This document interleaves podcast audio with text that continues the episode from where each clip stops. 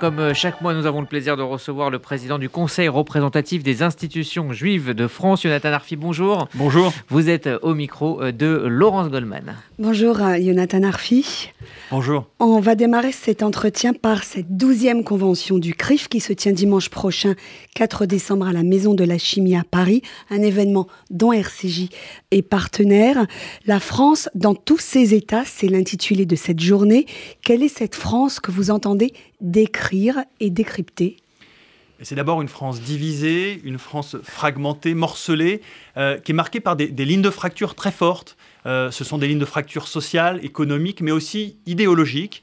Et euh, nous, Juifs, sommes peut-être plus sensibles que d'autres Français à cette société qui se fragmente. Nous avons la responsabilité d'abord d'identifier le phénomène, euh, mais aussi de réfléchir tous ensemble à des solutions, la manière dont on peut en France retrouver le sens du commun, euh, j'allais dire une communauté de destin entre tous les Français de bonne volonté. C'est le sens de cette convention nationale, euh, et nous avons pour ça des intervenants à la fois politiques, mais aussi intellectuels qui vont nous aider à décrypter les mouvements de fond de cette société française qui nous inquiète.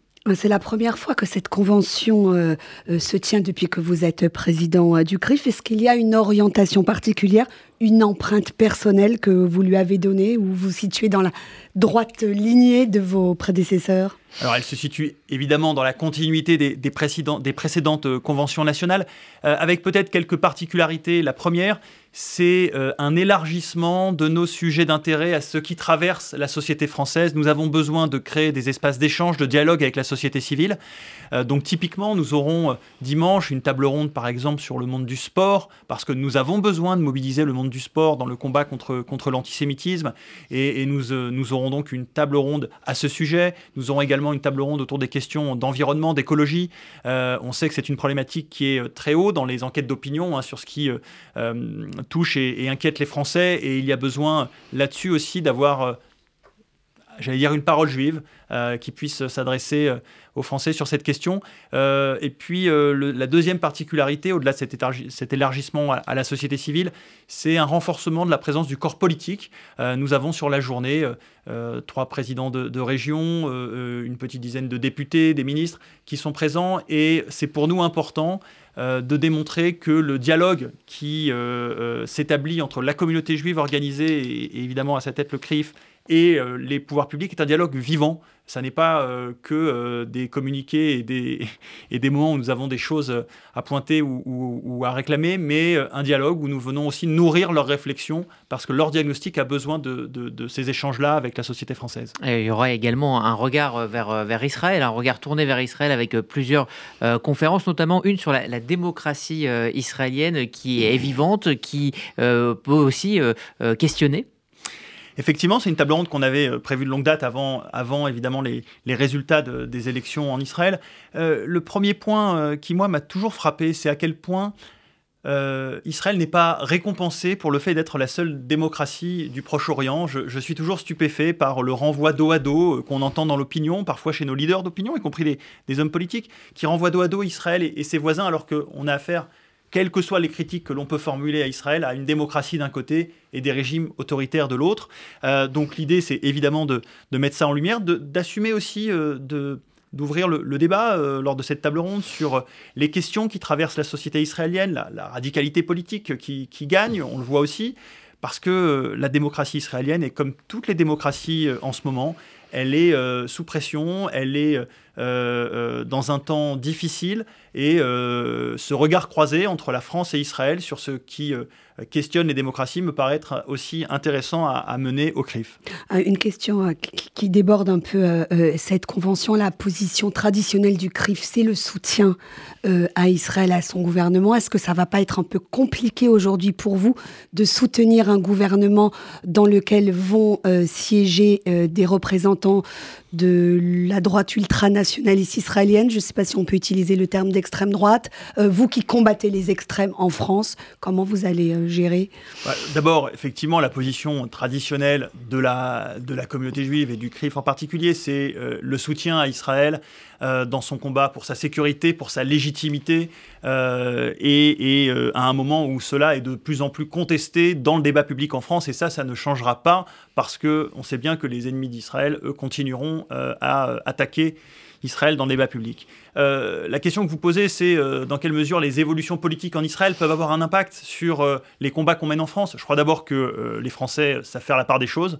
nous ne sommes pas, en tant que Français juifs, responsables de ce qui, se passe en Israël en tant que tel, et donc nous continuerons à combattre évidemment l'extrême droite, mais aussi l'extrême gauche en France avec, avec vigueur. après, il y a des sujets de, de valeurs sur lesquels euh, le monde juif s'est toujours positionné au nom de, d'abord de, l'histoire juive, des valeurs fondamentales du judaïsme.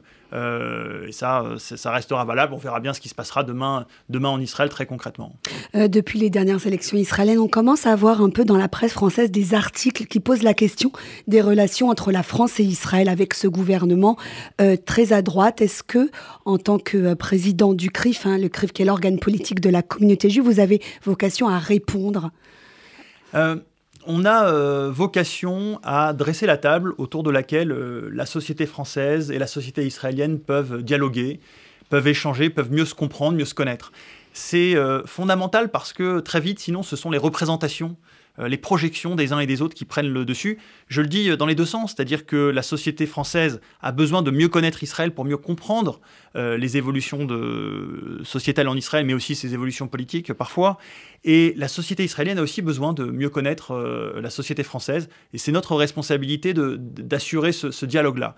quant aux inquiétudes sur l'évolution de la relation France-Israël, il faut, bon, d'abord, il faudra attendre de voir ce qui se passe réellement. Il faut aussi euh, quand même tenir compte du fait que euh, je crois qu'il y a une volonté politique chez euh, Emmanuel Macron et chez Benjamin Netanyahou de réinvestir cette relation. Ce sont d'abord deux leaders importants qui comptent sur le plan international, qui ont un peu de bouteille et d'expérience ensemble maintenant.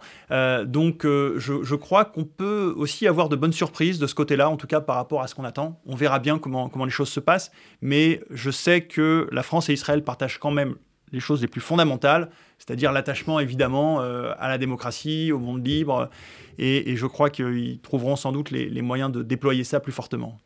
Alors, je reviens à cette convention, cette douzième convention du CRIF euh, dimanche prochain. Parmi les intervenants euh, politiques, il y a Nicolas Sarkozy, l'ancien président de la République. Pourquoi vous l'avez invité? C'est parce qu'il est resté très populaire dans la communauté juive ou, ou parce que son expertise, son regard vous, vous, vous paraissent pertinents?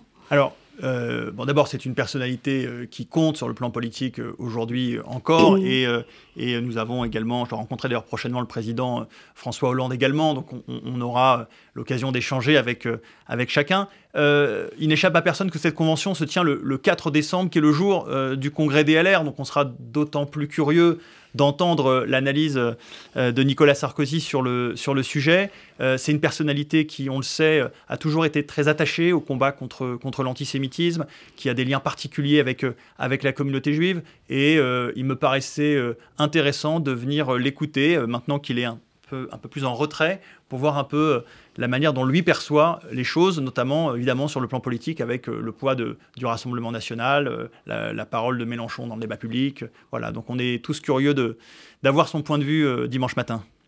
L'antisémitisme est amplifié par l'invasion russe en Ukraine, c'est ce que nous dit un rapport de l'Union européenne qui a été publié jeudi dernier. La désinformation et la haine des juifs ont fleuri sur Internet, dit ce rapport, depuis le début de l'invasion russe, aggravant un processus déjà enclenché par la pandémie du Covid-19. Mais dans le même temps, euh, l'enregistrement des incidents antisémites reste médiocre pardon, dans toute l'Europe. Euh, qu'est-ce que ça veut dire? Ça veut dire que cette flambée d'antisémitisme reste circonscrite aux réseaux sociaux et n'a pas d'incidence, euh, pas de passage à l'acte. C'est plutôt optimiste comme constat? D'abord, il y a un premier phénomène qui est lié effectivement à, la guerre en Ukraine euh, pourquoi C'est important de le décrypter, c'est que les juifs sont perçus comme euh, parfois les profiteurs de guerre. Euh, c'est ça le discours qui se développe sur les, sur les réseaux sociaux. Au fond, l'inflation, le, le, coût de la vie qui augmente serait dû à la guerre que l'on fait pour le juif Zelensky. En, gros, dans, le, mmh. dans le raccourci que l'on peut trouver parfois sur les, sur les réseaux sociaux, en tout cas dans, certains, dans certains réseaux.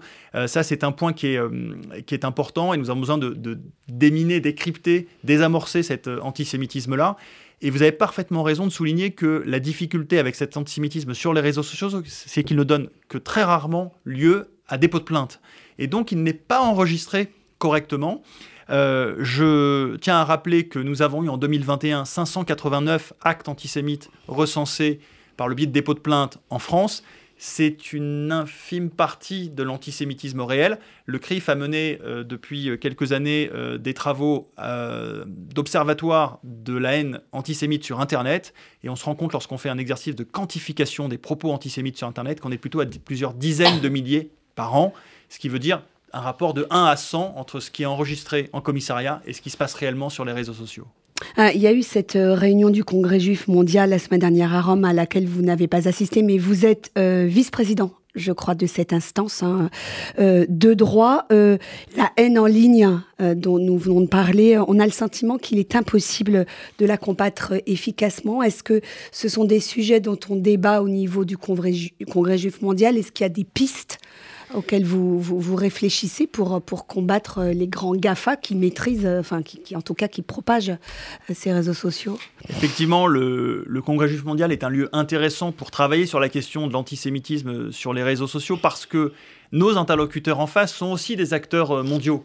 Euh, les GAFA, Google, Facebook en particulier, sont, des, sont des acteurs qui résonnent au niveau mondial et il faut pouvoir leur amener en face des réponses et des interpellations qui, elles aussi, viennent du monde entier. C'est le rôle du Congrès juif mondial. Le CRIF, il porte euh, évidemment euh, les aspirations, les inquiétudes, les espoirs des Français juifs avec force. On est écouté et respecté parce que nous sommes une communauté importante.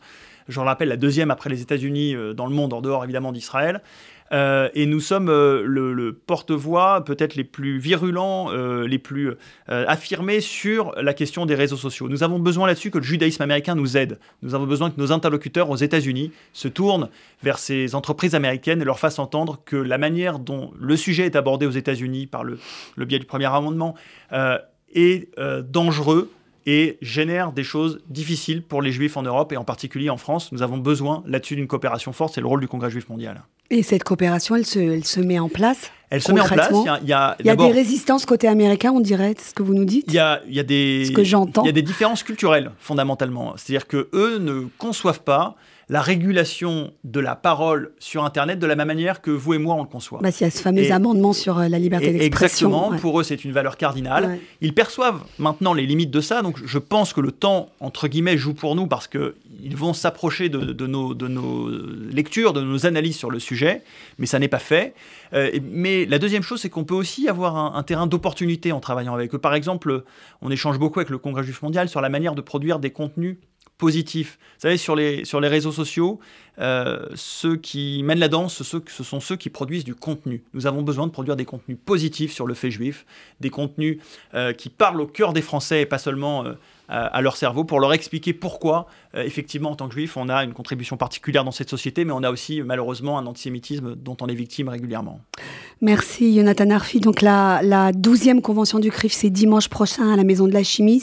L'entrée est libre, mais il faut s'inscrire. Alors l'entrée est libre, il suffit de s'inscrire sur le, sur le site du CRIF euh, tout simplement. Euh, nous invitons chacun à, à y venir toute la journée, de, 10h à 19h, mais sinon même un moment dans la journée. Il y a en permanence euh, 4, 5 débats qui ont lieu en parallèle. Donc c'est un foisonnement, un bouillonnement intellectuel, euh, comme euh, il n'y en a pas de comparable aujourd'hui dans la communauté. Et c'est important que ce carrefour euh, intellectuels que nous proposons eh bien, euh, permettent euh, de montrer au fond symboliquement le rôle des juifs dans la société française. C'est notre rôle de donner à penser, d'interpeller les, décideurs politiques et, et, nos partenaires associatifs. Merci Jonathan Arfi et merci à vous Laurence Goldman.